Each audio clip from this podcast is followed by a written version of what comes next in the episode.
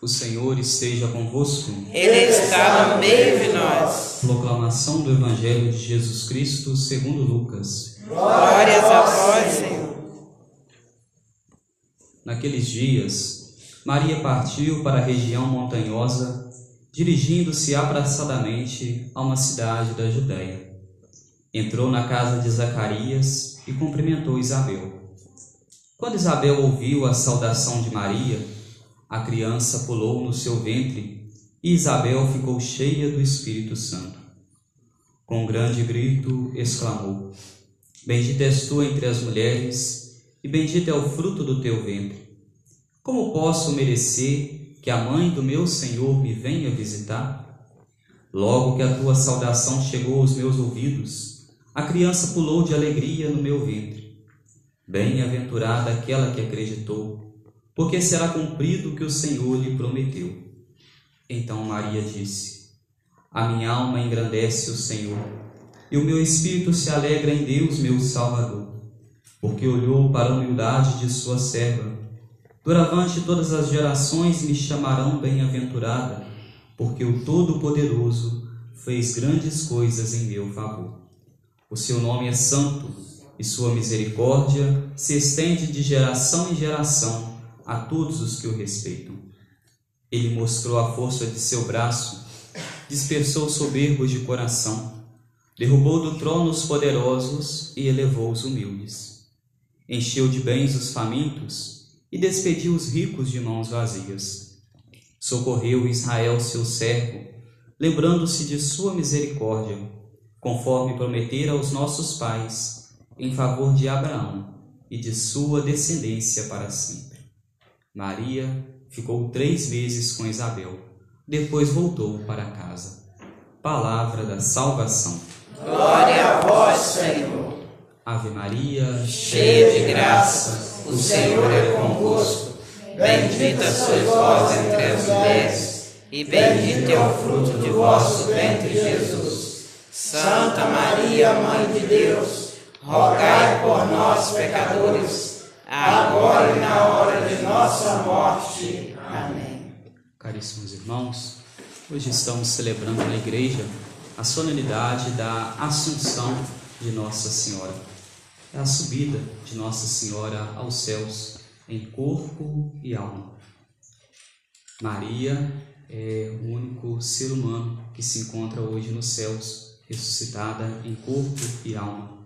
Jesus também já ressuscitou em corpo e alma, mas Jesus não é somente humano, ele também é Deus. Então, Maria é aquela que nós, olhando para ela, já vamos tendo a nossa fé, a nossa devoção a ela, rezando a ela e já acreditando na ressurreição dos mortos, acreditando que nós também um dia ressuscitaremos nos céus, como a Virgem Maria, como Nossa Senhora hoje se encontra nos céus, ressuscitado em corpo e alma. Quando nós olhamos para a segunda leitura de hoje, segunda leitura retirada da carta de São Paulo aos Coríntios, nós ouvimos São Paulo dizer que o último inimigo a ser destruído é a morte. Então, a morte, ela é causa o quê? A morte é a causa do pecado. Uma vez que Nossa Senhora, ela não teve pecado na sua vida, ela foi preservada da mancha do pecado, nossa Senhora, então, vai nos dizer a igreja, vai nos dizer os santos, que Nossa Senhora não morreu, mas ela adormeceu. Adormeceu e adormeceu de amor. Já tendo cumprido os dias de Nossa Senhora aqui na terra, ela vendo que ela já tinha gerado Jesus, educado Jesus, Jesus crescido, anunciado, ensinado aos seus apóstolos durante aqueles três anos, depois os seus apóstolos continuando a missão que Jesus havia passado para eles, os apóstolos ensinando, evangelizando, Maria, Nossa Senhora rezando ali com eles, intercedendo junto a Deus por eles, ela que é a mãe da igreja, ela então vendo que já cumpriu toda a sua missão aqui na terra, ela então um gesto de grande oração a Deus, entrega a sua vida, entrega o seu corpo, entrega a sua alma a Deus, e Deus então vem buscá-la. Vem buscá-la aquele que havia dito a cada um de nós, que havia dito também a Nossa Senhora, que iria ir preparar para nós um lugar nos céus. Depois de preparar esse lugar para Nossa Senhora, ele vem buscá-la e hoje ela se encontra nos céus, toda revestida. Nós ouvimos o salmo de hoje dizendo: À vossa direita se encontra a rainha com veste esplendente de ouro de Ofir. Essa rainha que se encontra resplandecente, com vestes brilhantes, é Nossa Senhora nos céus. É uma profecia já falando neste salmo do que aconteceria com Nossa Senhora. Mas o salmo em si estava falando na época da rainha Esther, a rainha que se apresenta diante do rei para interceder por um povo. Ela fazia parte de uma nação, aquela nação estava já próxima a ser exterminada, então ela vai diante do rei e pede ao rei para que tenha de compaixão, tenha de misericórdia daquele povo.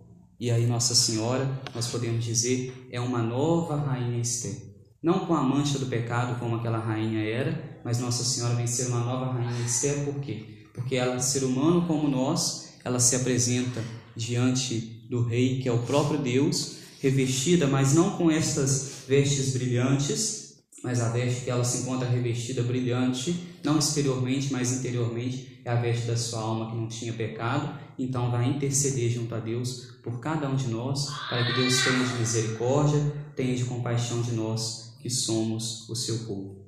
Nossa Senhora é ela encontrando graça diante de Deus, ela sendo aquela que foi preservada por Deus, ela concebe então Jesus no seu ventre, traz Jesus no seu ventre. E nós vamos olhando para essa primeira leitura retirada do Apocalipse de São João, o livro do Apocalipse, um livro onde tantas pessoas às vezes ao lê-lo se confundem, não sabem o que o livro está querendo dizer.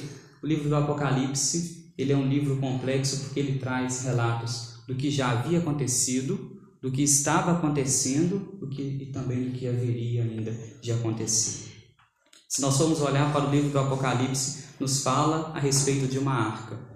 E lá atrás nós vemos a presença de uma arca. A arca que Noé constrói e que ali coloca aqueles seres que Deus havia escolhido aqueles que foram eleitos por Deus, Deus coloca dentro daquela arca. E depois, se nós formos olhar ainda para o Antigo Testamento, nos fala de uma arca da aliança, o lugar onde era colocado as tábuas da lei, a lei de Deus, a lei que Deus havia passado por Moisés ao seu povo. Então, aquelas tábuas, aquelas pedras estavam escritas ali, a lei, e para que aquelas pedras não se corrompessem, não deteriorassem, eles guardavam ela dentro de uma arca. E era tratada aquela arca com todo o cuidado necessário, como nós olhamos para o Antigo Testamento e nós vamos vendo isso. E agora Nossa Senhora, ela é chamada de Nova Arca da Aliança. Quando nós rezamos várias orações a Nossa Senhora, rezamos a ladainha de Nossa Senhora, nós rezamos Arca da Aliança, rogai por nós. Maria, então, é essa Arca da Aliança. Por que essa Arca da Aliança? A arca Deus colocou aqueles que ele havia elegido. Deus elegeu Nossa Senhora. Na arca se guardava, dentro se depositava dentro da arca as leis. Nossa Senhora trouxe no seu ventre Jesus, que foi aquele que veio legislar sobre as leis, falar sobre as leis. Na arca também se depositava, se guardava em alguns momentos, nos momentos de perseguição, o alimento. Nosso Senhor Jesus Cristo também, Nossa Senhora concebeu Jesus e Jesus venceu o nosso alimento na Eucaristia, o nosso alimento espiritual. Então, quando nós olhamos para a arca da aliança no Antigo Testamento, nós vemos em Nossa Senhora essa nova arca da aliança. É aquela que traz aquilo que Deus elegeu, aquilo que Deus cuidou. Nós olhamos para Nossa Senhora, encontramos tantos atributos a ela, tantas coisas boas que poderia gerar no coração desta mulher, gerar no coração da Virgem Maria, se não fosse uma mulher sem a mancha do pecado, ser um coração repleto de soberba.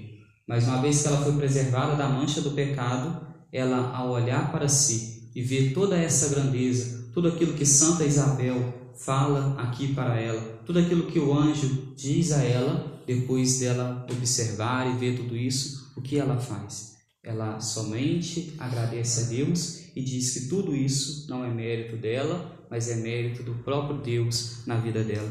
É o que ela vai dizendo, ela vai falando todo no final de todo este evangelho de hoje. E aí nós poderíamos, ao olharmos para a nossa vida, se nós observamos as coisas ruins que há na nossa alma, as coisas ruins que há no nosso coração, as coisas ruins que há em nós, nós devemos olhar para elas e vermos que tudo isso, às vezes, é por conta de uma ou outra, outra minha, às vezes é por conta de uma ou outra coisa que eu fui fazendo não, que não foi conforme a vontade de Deus, é por conta de eu ter me desviado de uma ou outra coisa, e às vezes eu vou arcando com consequências. Tantas vezes na nossa vida nós vamos olhando e observando que às vezes nós fazemos uma ou outra coisa que depois vão gerando o quê? Consequências ruins. Mas quando nós fazemos algo de bom, nós devemos olhar para nós, vermos aquelas coisas boas que acontecem em nós e não retirarmos dali com um ato soberbo, como se aquilo fosse nosso, mas olharmos para aquilo ali e vermos naquele ato bondoso, naquelas coisas boas que ali houve, o mérito de Deus que agiu em nós, o mérito de Deus que tocou em nós e fez com que tudo aquilo não fosse méritos nossos, mas somente de Deus agindo em nós. É o Deus, é o Deus de misericórdia, é o Deus que é nosso Pai que vai inspirando no nosso coração o que fazer e o que não fazer este Deus que foi inspirando no coração de Nossa Senhora, e então ela conseguiu agradar a Deus, fazer a vontade de Deus. Vai nos dizer os santos da igreja que quando Nossa Senhora subiu aos céus, chegou aos céus, vieram ao encontro dela os sacerdotes do Antigo Testamento, vieram ao encontro dela os mártires, os profetas, as virgens que morreram, todos vieram ao encontro de Nossa Senhora veio Eva, Adão e todos eles se encontram diante de Nossa Senhora, pedem a ela, rezam a ela, pedindo perdão a ela pelas vezes que eles, pecando, ela conseguiu não pecar. Pelas vezes que eles disseram não, ela conseguiu dizer sim. Então eles pedem o perdão e a misericórdia também a esta mãe, a esta mãe que é mãe de misericórdia, a esta mãe que é mãe da igreja, essa mãe que é nossa mãe. Que hoje, ao olharmos para este Evangelho, ao olharmos para a vida de Nossa Senhora, nos alegrarmos. Vai nos dizer ainda os santos da igreja que este foi o dia que Nossa Senhora mais se alegrou, o dia da sua Assunção. Ela mais se alegrou por quê? Porque depois de tudo ter feito aqui na terra, tudo ter realizado, agora ela, ao chegar no céu, ela encontra então a glória, ela encontra, nós poderíamos dizer, o motivo do porquê ela ter feito aquilo, do porquê ela ter realizado tudo aquilo, e agora ela encontra então o prêmio que para ela foi reservado. É um dos títulos que vai nos dizer os santos que mais agradam o coração de Nossa Senhora. A Assunção de Nossa Senhora, a glória de Nossa Senhora.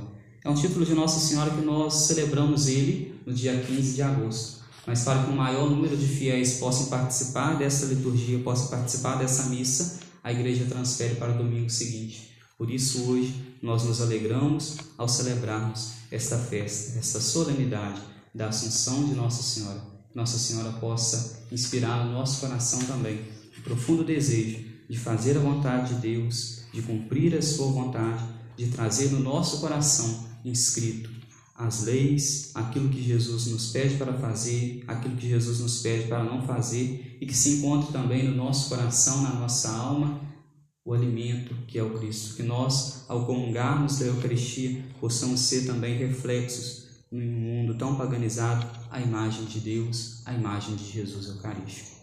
Louvado seja o nosso Senhor Jesus Cristo.